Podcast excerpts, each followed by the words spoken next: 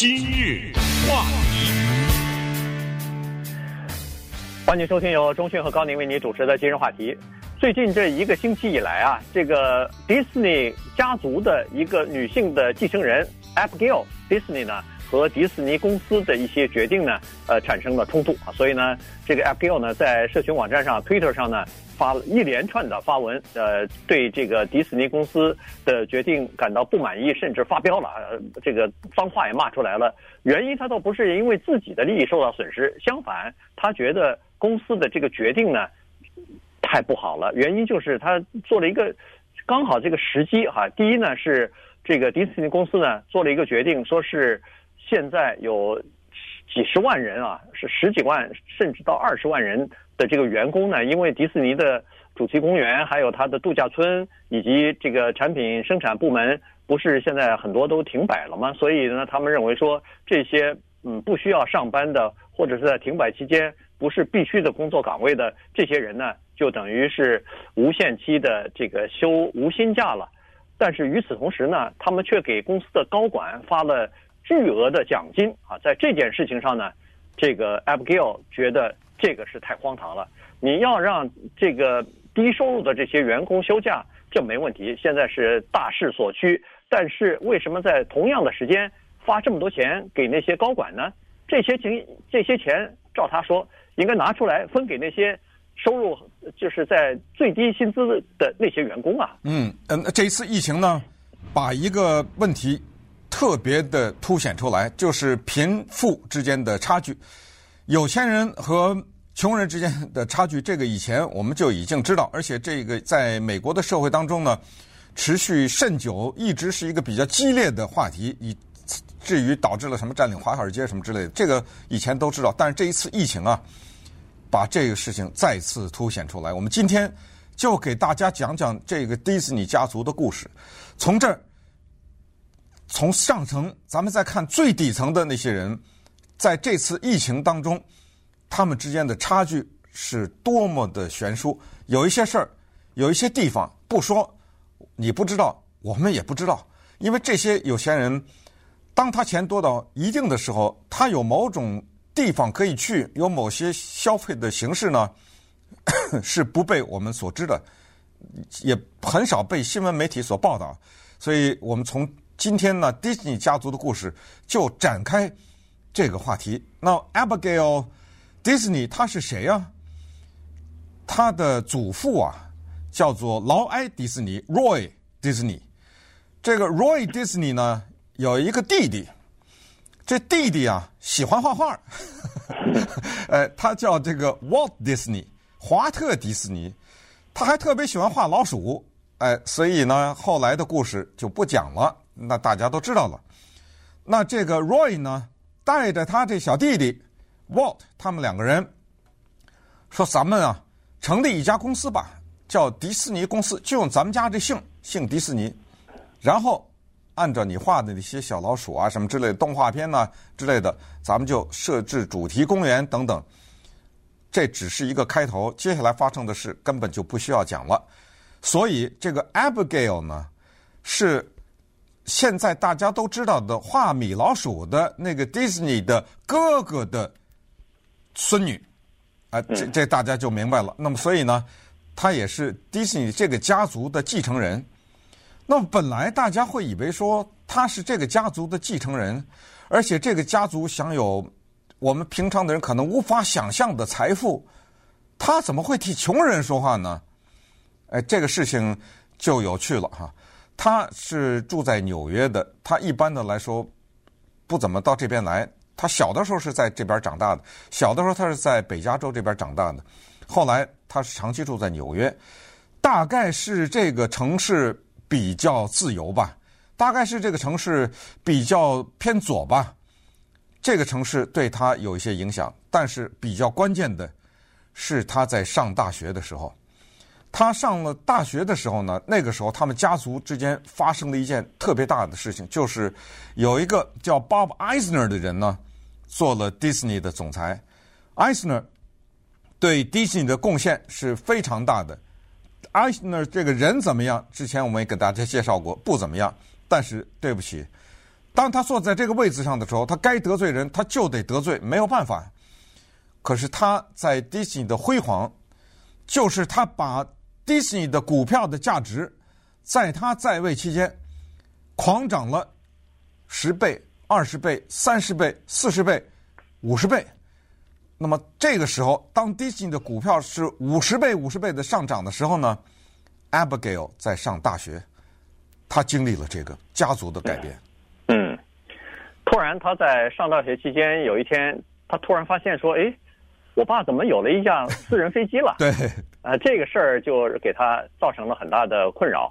他认为他爸在生活的道路当中迷失了自己了。嗯，呃，这居然花钱买这个私人飞机，他认为是完全不必要。因为在他的印象当中，在他的认知当中啊，在北加州成长的时候呢，他认为我们家是一个中等偏上的一个富裕家庭，但绝对算不上是巨富。绝对算不上是现在的这个亿万富翁的这种家庭，因为他说我家所有的资产全部都是一样东西，就是迪士尼公司的股票。因为他爷爷是迪士尼公司的创办人之一啊，当然他可能占的是小股，但是即使是小股，那也是天文数字啊，拥有的这个股票。所以这个呃，Michael Eisner 他在接手这个迪士尼公司之后呢。在不知不觉当中啊，在他还没有太，因为他显然还小嘛，没太管理家里的，或没太接接触到家里的这个财务的状况情况之下呢，家里的交这个经济情况发生了天翻覆地的变化，以至于他在呃哥伦比亚大学念研究生的时候，他生怕别人知道他是这个富家子弟被宠坏的那个富家女。所以他有的时候出到校到校园外边去，回到学校的时候坐计程车的时候，他让那个计程车啊离开学校校园大概两三个路口就停下来。嗯，他要提前下车从这儿走回校园去，而不想让同学看到他是坐着计程车到校园里边去的。他就他就是这么一个非常低调的人。对，人家坐地铁，人家走路，对不对啊？对啊，他是来往都坐着计程车。这个计程车的花费积攒起来也不少呢，对不对？是啊，是啊。那么这个人呢，他的世界观吧，可以说小的时候是形成。他对他爸爸的意见非常的大。顺便说一下，呃，他爸爸也叫 Roy Disney，他爷爷叫 Roy Disney，只不过他爷爷呢叫 Roy，呃，E 还是 Roy O，反正他爸爸是 E，他爷爷是 O，还是倒过来哈？呃，名字完全是一样的。他在他爸爸。身上呢，看到了一个不祥之兆，他觉得呀，他的爷爷之前，包括他的另外一个祖父，就是 Roy，这个叫祖叔祖吧？啊，叔祖吧，这个叫哈。从小对他们的教育都是这样勤俭。我们也知道，迪士尼他本人也是一个非常勤俭的人，而且呢，他对员工的要求呃很高，呃，对员工福利啊什么的也给得很好。所以他受这个教育，但是后来当他们家的股票增值的时候，他看到他父亲的彻底的改变，啊，他对这个呢有点接受不了。我觉得这个女孩子啊，她的定力蛮高的呀，嗯，就是说他对生活有一种信念，这是继承他祖父给他的信念。到后来什么东西都改变不了，而且不光是改变不了，还把他更极端的推向了另一边。到了什么情况？有一次，美国的好莱坞奥斯卡金像奖得主 Meryl Streep 这一位电影演员，曾经指责过他的叔祖，就是大家都知道的画米老鼠的 Walt Disney，说这个人是一个偏执狂。哎，这个故事比较大，就不讲了。就是那个 Walt Disney，他对有一些事情的自己的看法很强烈，那现在看来都涉嫌歧视，啊，所以被 Meryl Streep 骂他。加入到 Meryl Streep 那儿，跟 跟着他一起骂，一起骂自己家的家族的这个成员。然后等他到了二十一岁的时候，我不知道是不是就是家里面有一些这种呃什么基金呐、啊，还是说有一些家里面的财产的分配，就是到了二十一岁他可以支配多少啊等等吧。在他二十一岁的时候呢，他就做了下了一个举动，他开始捐钱，因为他应该不用工作了吧，对不对？对，他从他二十一岁以后就开始猛捐，狂捐了七千万美元给各种各样的慈善机构。对，所以呢，他对财产的这个要求，或者是呃视金钱如粪土啊，简直是啊！他自己都说了，他说这个金钱改变了对人的这个改变，他看的太多了，包括他自己的家庭，他跟家人的关系因此而改变了。他说我小时候成长的那个家庭，现在怎么不认识了？对，现在的这个家庭和以前我成长那个家庭完全是两回事了。所以这是他为什么他说他爸迷失了嘛，在生活当中迷失了，就这个道理哈。所以，呃，在最近这一段时间，其实在这个之前，他就一直说，我没办法，迪士尼这个姓啊要跟我一辈子。但是迪士尼公司的做法很多我都不赞成，都都非常反对。在这次他也是这。上来就说迪士尼的这个决定是不对的，因为迪士尼公司一共有二十二万三千多员工，那么它主要主要的业务大家也都知道哈，就是基本上就是主题公园呐，什么度假村呐，酒店，然后呃酒店呃就是度假村嘛，再加上一些呃这个游轮产品哎就是产品的这些呃一些呃生产啊销售啊，然后游轮啊。这些呢，都是因为疫情的关系呢，就就等于是关闭了嘛，临时关闭。那一关闭，有大量的员工等于是在家就等于没有，就等于裁员了，就停薪留职嘛。哎，就是以后恢复的时候他们再回来，但是现在关关闭了，你没没活干了。所以他说，至少是百分之七十五以上的员工是从事这些行业的，这些都是收入在什么十五块钱一个小时的最低薪资的，恨不得是。这种员工，他说他们是最辛苦的，他们现在没钱，他们在家里头领着失业救济金，等着政府的这个救助。可是，这个他是说 Bob Eisner，去年一共狂狂赚，Iger 对，去年狂赚了四千七百五十万还是多少？没有六千万呢，加上他的薪资啊，他的这个人的薪资是六千万，比他的员工的平均薪资高九百多倍啊。你想想，九百一十一位，高九百一十一位。他说：“这这简直是，他说荒唐啊，简直是，怎么会是这样呢？”后来，他最早的时候说是荒唐，这是前几段前一段时间的事儿了。最近他更进一步了，他说在这段期间，应该公司应该把那个预备金啊，因为公司都留有预备金，在每年的时候呢，有有给那个高管呃发那个奖金的这个预备金。他说。要把这个预备金至少拿出一半，要分给那些，呃低收入的，就是这些员工哈。然后在他的 这个压力之下，或者是呃公众的压力之下呢，呃呃那个迪士尼的两个最高的主管，一个是就是刚才说的呃 Bob Iger 啊，他是已经退休了，只不过他还算是董事会的这个监事监事长吧。他是说在疫情期间，他放弃所有的工资。今日话题，欢迎继续收听由中讯和高宁为您主持的今日话题。那这段时间呢，我们跟大家先讲一下这个迪士尼家族的一位女性的继承人 Abigail，她对公司的一些决定的不满意哈，所以在她的压力之下呢，呃，在她把很多事情都放到这个社区社社群的网站当中呢，呃，公司的高层就受到压力了，所以 Bob 啊 Iger 哈他。呃，说是在疫情期间，他的薪水不是全部放弃嘛？然后现在的 CEO 新上任的这个 CEO 呢，呃，薪水减半啊，所以呢，高管也做出一些呃这个具体的措施来了。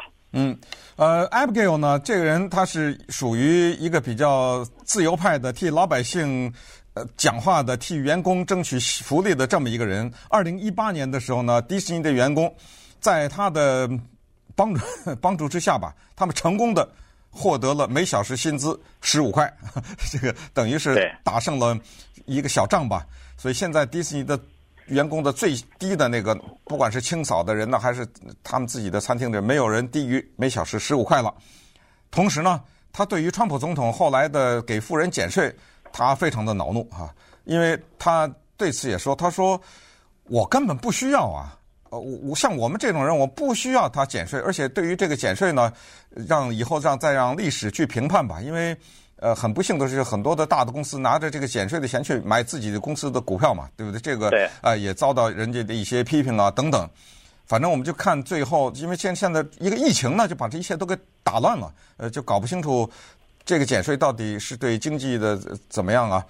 但是刚才讲过呢，就是当他听说呃迪士尼有这个做法的时候，让这么多的员工可能超过十几万的员工都叫做停薪留职的时候，他骂脏话了啊！他是在 Twitter 上面骂的脏话。那么同时呢，他也接受了主流媒体的访问啊。他在接受访问的时候，应该是 CNN 电视台吧？啊，他是这么说的啊：Why is income inequality so important to you? It's it's huge. It's the it's the game changer that we're living in right now. It's because we're creating a, a super class so far above the vast majority of people that, that they don't share the same planet anymore. 47% of American people can't cope with a $400 emergency.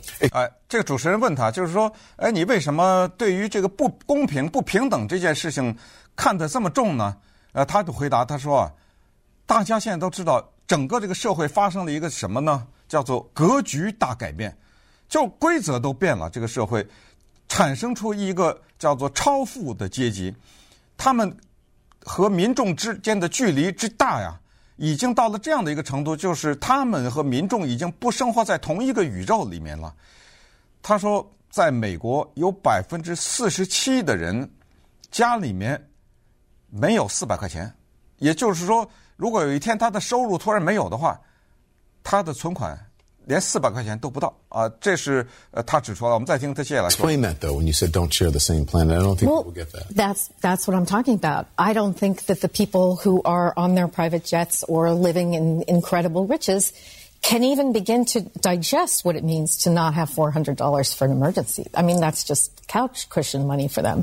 呃，他就是说， 主持人问他说：“你解释一下，什么叫他们不生活在同一个宇宙里面？”他说：“我告诉你，给你解释一下什么意思，就是。”他说：“那些有私人飞机的人啊，就是那些生活在社会顶端的那些人呢，他们在意识上就理解不了什么叫一个家里面没有四百块钱，他不理解这件事情，因为对于他们来说，那四百块钱是什么钱呢？他用的词就是 couch cushion money，这。” 我找了一个比较确切的中文翻译，就是塞牙缝的，呵呵就是对我们在我们中国的中中文里面，就是那钱就是个塞牙缝的钱，怎么这个世界上怎么会有一个一个人家里一家人没有四百块钱呢？呃，他们想不明白。So we've we've stopped sharing the same reality. We don't stand in line with everybody else. We don't wait patiently like everybody else. We've sort of short circuited all the social processes and created kind of parallel universe that we live in. And that is not good for solidarity. It's not good for opportunity. We've eroded all the paths to the American dream that my grandfather and great uncle took.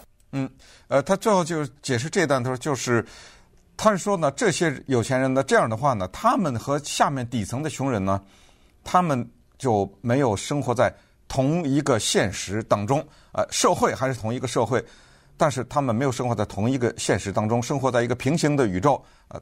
看似是同一个宇宙，但是是平行的。他们不会再像平常的老百姓那样等待，他们也不懂得什么叫等待。这样的话呢，它的坏处就是它失去了民众的凝聚力。因为当民众看到这个社会是这样的话，它是没有凝聚力的。同时，也失去了过去大家都说的一种东西，叫美国梦。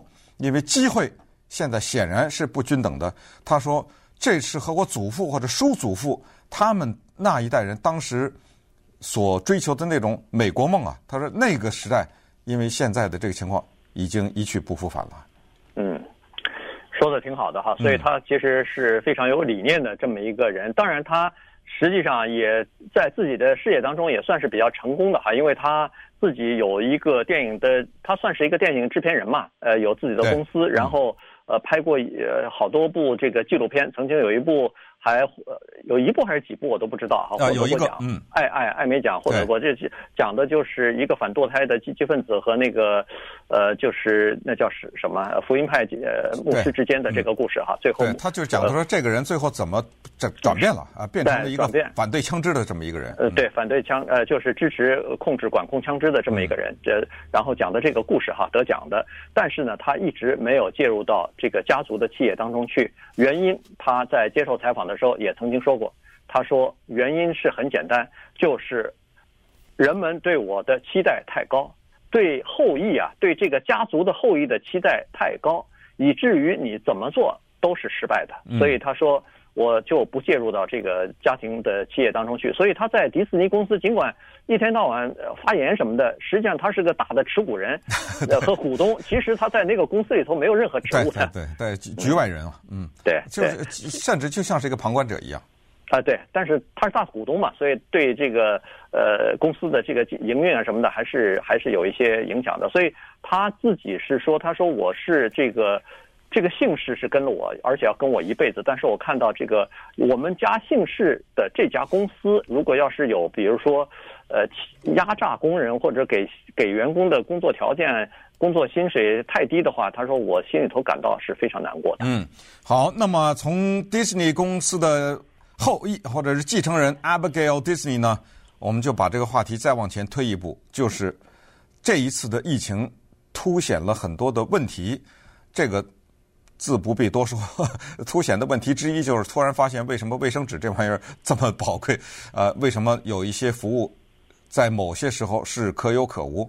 但另一个更大的就是贫富差距在这个时候格外凸显。你说那个好莱坞的。制片人 David Geffen，他那是晒的什么照片呢？呃，前段时间他在他的四百五十四尺的豪华游艇游轮上面，在加勒比海发了一组照片，发在 Instagram 上。然后在这一组照片下面的说明，他是写的是：“哎呀，呃，终于可以躲一躲了。哎，大家啊，各自保重啊，保重啊！人家那超市的收银员还得上班呢，保什么重啊？所以他这一个。”推文发出来和那一组图片，你知道特别刺激别人，对啊，就是人家失业的人呢，那些没有医疗保险的人看到，他那是对全世界发送的公开的 Instagram 的图片，那招来的一片骂声。在这儿我也讲一句，我很不愿意骂 David Geffen 啊，因为 Geffen 呢，他和 Steven Spielberg 和 Jeffrey Katzenberg 这三个人成立了梦工厂嘛，这大家都知道，呃。这三个人各有特色啊，Steven Spielberg 拍电影，呃，Katzenberg 拍卡通片，然后 Geffen 的发财是音乐，靠出唱片。为什么这么？因为 Kev 呃呃 Geffen 的捐款呢，那都不知道是多少个亿了啊！他在慈善方面大手笔的做法是很很爽的做的，所以很不愿意骂他。但是呃，他在游艇上这个游游艇轮上这个做法，当然他后来。也马上撤了啊！意识到了，他一个就给撤了。好了，那现在就告诉大家，Geffen 这种人不算了啊，他是百分之一中的百分之一的百分之一，这那就不算了。还有一些人，这些人他们在这种疫情之间，他可以花八千美元一个月，人家也是居家，人家还有人家有一个东西，咱一般的老百姓没有，叫第二个家。他那第二个家。不是说我买个房子投资一下收个租金，那种第二个家在哪里是什么地方呢？是什么情况？稍等一会儿呢，再跟大家讲讲。今日话题，欢迎继续收听由中讯和高宁为你主持的今日话题。刚才说了，这个疫情呢，实际上对美国来说，它凸显了一个呃非常明显的问题，就是贫富之间的差距啊。这个对很多人来说。这是一个下个月的房租在哪儿，下个月的生活费在哪儿都没有着落的问题。但是对另外一些人来说，这是一个他们想想要的，但是很长很长时间以来一直没有得到的，叫做长期的休假。很多有钱人，纽约来的这个很多这个科技的企业家，很多呃银行投资家，很多各种各样的就是比较有钱的人吧。他们现在都脱离了自己所居住的那些地方，因为这些人原来基本上都住在什么比较大的城市里边，现在呢，他们要到那个比较小的偏远一点的城市，一是度假啊，这个好好不容易有了这个期间，反正放松一下；第二呢，也躲避居家令各种各样的限制。于是，在亚利桑那州的这个 Sedona 这个地方，突然变得一下子游人如织啊，非非常多的人从。全美国各地到这个地方来躲避疫情来了。嗯，我们说的非常多的人不是普通的老百姓，而是在那些地方呢，有一些价值可能不知 不知道多少 多少百万，呃，甚至上千万的豪宅和豪华的居住区。我们也知道，Sedona 这个地方风景如画啊，我们一三零零还带听众去过呢，对不对？是啊、呃，说那地什么吸什么地气什么玩意儿？呃，灵 灵气很有很有灵气的一个地方。对，呃，那个地方的风景之优美，告诉大家，就如果没去过的话，什么 Sedona 呀。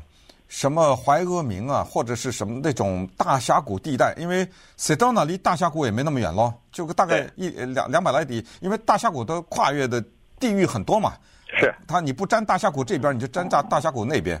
我告诉大家那种感觉，就是当你开车或者什么进入到这个区的时候，它那个唰的一下就静下来了，知道吗？呃，什么那个呃大卡车的声音呢？什么之类，就整个这。你突然进入到，真的像是另外的一种世界当中去，而且，呃，空气啊也很新鲜啊。天在蒙蒙的时候，傍晚时分呢、啊，那种感觉，看天上的云彩啊等等，那种感觉全都是不一样的。那么很多的有钱人呢，在这个地方就有他们的一个东西，叫做第二个家。这个家不是投资的，就是他自己住的。嗯、对，这个家里面的摆设呀、啊，它的装潢啊等等。非常的气派，而且这些家呢，几乎都有一个共同点，就是从他们家的各种各样的角度往外看，那都是绝对的风景。咱们在这儿住在大城市里面，纽约就不说了，纽约是公寓，那住在大楼里坐电梯的那就不不说了哈。咱们就是说洛杉矶，咱们咱们南加州这儿有钱人，弄一大房子，很大，可能数百万。然后呢，你一开窗户，对面又有一个大房子，俩人招招手，是可能近到有时候握握手，对不对？但那是这种感觉，还是比不了啊！你到了 Sedona 那就不一样了，没有人隔着窗户跟你握手。呃，Sedona 那儿，那风景看上去，那坐在阳台上看日落等等。现在在疫情期间，这帮人就到那儿去了。对，非常漂亮那地方，嗯、而且一片红色哈，它那个石头也好，嗯、土也好，全部是哎，基本上是那个红色的，独特，非常独特。所以说，很多人说那儿有灵气呢，很多这个呃有钱人呢跑那儿去，因为那儿是一个第二家的这个呃集中的地方啊，很多呃漂亮的设计啊，房子啊什么，你去了以后你可以感感觉得到。除了那儿之外呢，在佛罗里达迈阿密 beach 旁边又有一个 Fisher Island，一听是一个。小岛，但这个岛呢，说实话确实也不大哈，大概呃一两万呃一一两百亩，两百多亩英亩的这个地方，但是这里头住的最富裕的一个邮政编码的区啊，就在这个里头，所以这是大逃，这是大逃离计划当中另外一个这个躲避疫情的一个地方啊，很多的纽约呃和东东就是东北部来的这些客人呢，都喜欢到那个地方去，以至于在那个地方。人家那个当地的社区啊，为了迎接这些远道而来的有钱的贵宾，他在这个，因为他等于是一个大的社区啊，所以他在那儿的这个服务人员、工作人员一共一千两百人，这个社区花三万多块钱，给所有的人都进行过叫做疫情，就是这个冠状病毒的检测，嗯，嗯，让他们完全保险，没有这个身上没有这个病毒。他才能接接待这些人，所以你看，那那些人当然愿意去了。可是问题，他们没想到的是，你去了那儿，有可能你身上带着病毒啊，有可能你会把人家给传染了。嗯，刚才说那一千两百个员工，没有一个人有症状哦，呃，就是完全是正常人啊，就是为了给这些有钱人出示一个保单，呃，这么一张证明。你看，为了服务你们，我们花这么多钱给这些人都做了测试了，可是。为什么这个事情变成了现在值得美国的新闻媒体注意？就是这个问题，就是这些人他们躲到那儿去，如果他们感染，除了感染当地那些人员，他还回来呢，对不对？呃，他回来以后，他可能还继续传播啊，等等。所以这是第一，第二就是花三万块钱给一千两百个完全没有症状的检测。人家说了，你知道现在在美国很多的地方，多少的人有症状的人得不到检测吗？对不对？人家没、啊、没有这个机会啊，轮不到人家啊，所以这些都是社会不公的产物。再告诉大家，美国的有一个很大的统计机构叫 PU，这是国际性的啊，他们特别的有公信力。他们统计是这样统计的，当然这个嗯有点小有点费解啊，但是这是他们昨天公布的，就是一个有钱人家呢，他要存一个月的花费。他要花多长时间呢？他要花两个月存一个月。这个高宁你怎么理解？就是说，呃呃，我的理解就是说，他呃花费很大，他每个月的花费很大。假如他突然收入没有了，也就是说，他要之前要有两个月，啊，存两个月才能。就是保证他有一个月的花费，是这意思吧？对，就是他的来源没有了，对，不对？对，因为他的所谓的存两个月，是他那个可支配的对 花费要存两个月，因为你的收入不是你全部可以花掉的，你的收入有相当一部分付了这个房贷了，付了学生贷款了，都减掉，把那个都减掉，对对对，都减掉，你可支配的收入那就那就必须要存了。对，那么如果一个家庭呢，他的收入是七万到十万。这个范围内，他的可支配的收入啊，他要多长时间攒出来呢？同我们现在说的都是一个月啊，就是要让你能够平安的度过一个月。刚才说那有钱人两个月，到了七万到十万这从，呃，这群人里面呢，就得八个月了。你得攒八个月才够你一个月的这个花费。然后再看五万到七万这个数字，其实在正常的情况下，这个也在美国社会也还算是。中间吧，左右对不对？靠下一点。这这是最多的，可能家庭收入最多的就在五万七万在五万七万这个里面呢，他要有一一个月的可支配的花费，他要攒多少呢？两年。所以你看，这个金字塔就在这形成。那刚才 Abigail Disney 他说，百分之四十七的美国人家里没四百块钱，这个统计数有多大可信，咱们不知道。但是至少我们大家也都知道，美国人。第一，他不喜欢存钱；第二，他有很多的特别具体的花费，三座大山、四座大山、五座大山，他有房贷、有孩子、有这这个学生贷款、有医疗、有保险，太多的花费啊，他也存不住啊，对，对不对？没错，没错。所以确实是这样子。他那个另外一个民调也说了，说一个家庭里头的区别，差不多就在两百五十块钱的存款。一个有两百五十块钱的存款，他就知他就说有一些水电费，有一些生活的必需品，他可以买到。如果没有的话，他就渡不过这个难关。有很多人就是差这两百五十块钱，就就没办法过去哈。所以你想，有的时候华人我知道有很很好的美德，就是经常会存钱啊，哪怕平常的日子稍微紧一点，有一些想法，呃，想要花钱的稍微忍住一下。可是老美他不是这样子的，再加上。老美的这个生活习惯，在和那个消费的习惯和中国不一样，和华人不一样，所以他们在这方面格外的困难。在调查的时候，在调查的时候，你要问一个老美说，你有现在有存款可以度过多长时间？能说有三个月能度过现在的存款能度过三个月的人，连一半都不到。嗯，对，也是百分之四十几啊。好，那么刚才呢，我们。讲了一些超级有钱人的生活方式。那么在接下来的最后这一段呢，讲几个具体的下面的人的故事。而且这些人还不是这种什么无家可归啊，什么一一个月只有一两千的这种人。你听一听，在这疫情期间，这些普通的人，而且他们都是有相当不错的工作，他们的境况又是怎么样的？话题。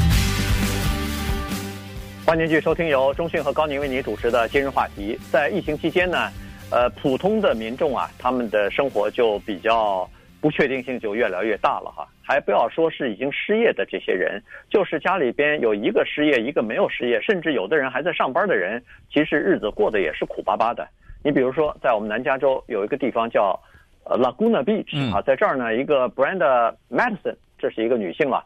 他以前呢，从事的是平面设计啊，各方面的这种工作。除了这个设计之外呢，显然还有一些其他的工作。他说，过去十年他平均的薪水呢，大概是从最少三万五，最低最高十万都有过啊。这个因为季节和工作的不一样，所以他呃接的活不一样，收入也有高有低。但是基本上平均下来五六万总是有的。他先生是一个科技公司的一个管理人员。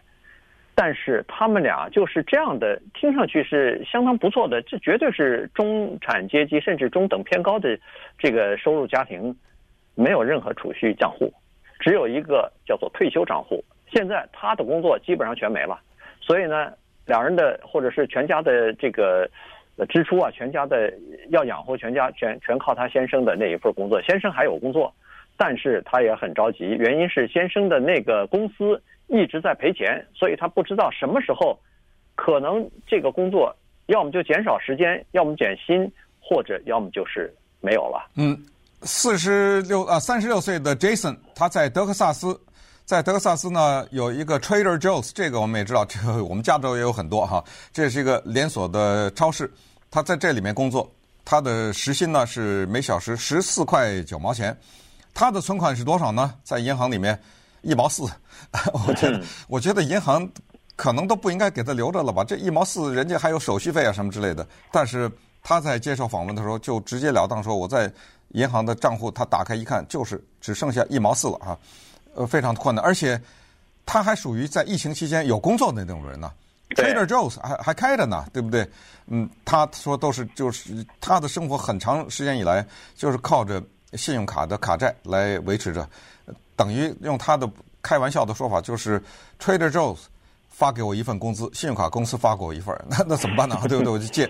呃，还有一个是这个 Michelle Bellman，四十岁，他是在明尼阿波利斯啊这个地方，他呢。十万的年薪，哎，这一听不错吧？十万的年薪，可是他的存款是多少呢？刚才 Trader Joe's 那个老兄是一毛四，他是多少呢？零。呃，十万年薪怎么是零的存款呢？他说了，我这生活里三座大山，第一座大山，我当年在学校的时候有一笔学生贷款，现在还在付着呢，呃，压得我喘不过气来。第二，我有医疗的问题，家里面。而且她还是个单身母亲呢，啊，有医疗的问题，还有孩子的问题啊，这是第二座大山。第三座大山呢，离婚，啊，她是单身母亲，她离婚，可能她那老公的收入啊还不如她呢。那所以啊，这个地方她还得支付养他前夫一部分钱。他说我哪来的存款呢？好了，这一关门完了啊，因为他是做网上的某些服务的吧，这种对对，他的收入受影响的，对。然后呢，他现在说了，他说我们现在朋有个朋友圈，闺蜜圈，嗯，现在叫做以物易物呢，哦、大家都 大家都不用钱买东西，看看能不能省下来。他说我有一些读过的书啊什么的，跟朋友换那个，呃，那叫什么润肤膏啊什么的哈，嗯，嗯，然后用这个他的这个卫生纸，现在不是短缺嘛，我有多余的卫生纸，跟人家换那个。活性的酵母可以发面做、嗯、做披萨，做这个做面包嘛？啊，做面包啊什么的。嗯、哎，他你看已经到了这个程度了。嗯，还有还有一个呢，还有一个这个四十五岁的一个叫做 Nicole Brown 啊，他是一个社会学的副教授。嗯、听上去社会学的副教授应该是这个很很受人尊敬的，但是他说情况非常糟糕。他在没有疫情之前，这个经济情况就很脆弱了。但是现在有了疫情更糟糕了，以前谈好的一些 deal，谈好的一些合约可能都不行了。原来马上要从事的一个研究工作现在没有了。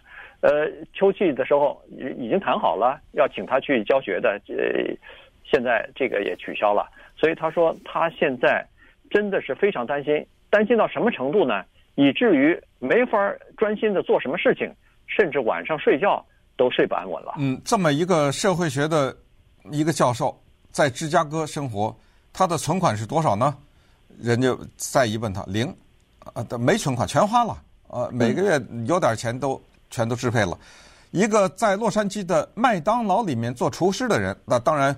我们说的麦当劳的厨师和我们那个华人餐厅里面的那种山珍海味的那个厨师不可同日而语了啊！嗯、麦当劳的餐厅就是拿个汉堡翻过来翻过去嘛，对不对？对，没错。然后把个薯条得炸一下，他那都是机械化的劳动，所以他的薪资呢只有十四块七毛七一小时啊！这个人他现在也面临到问题，因为我们知道，呃，麦当劳没关啊，对不对？对。可是很多的人他减少就。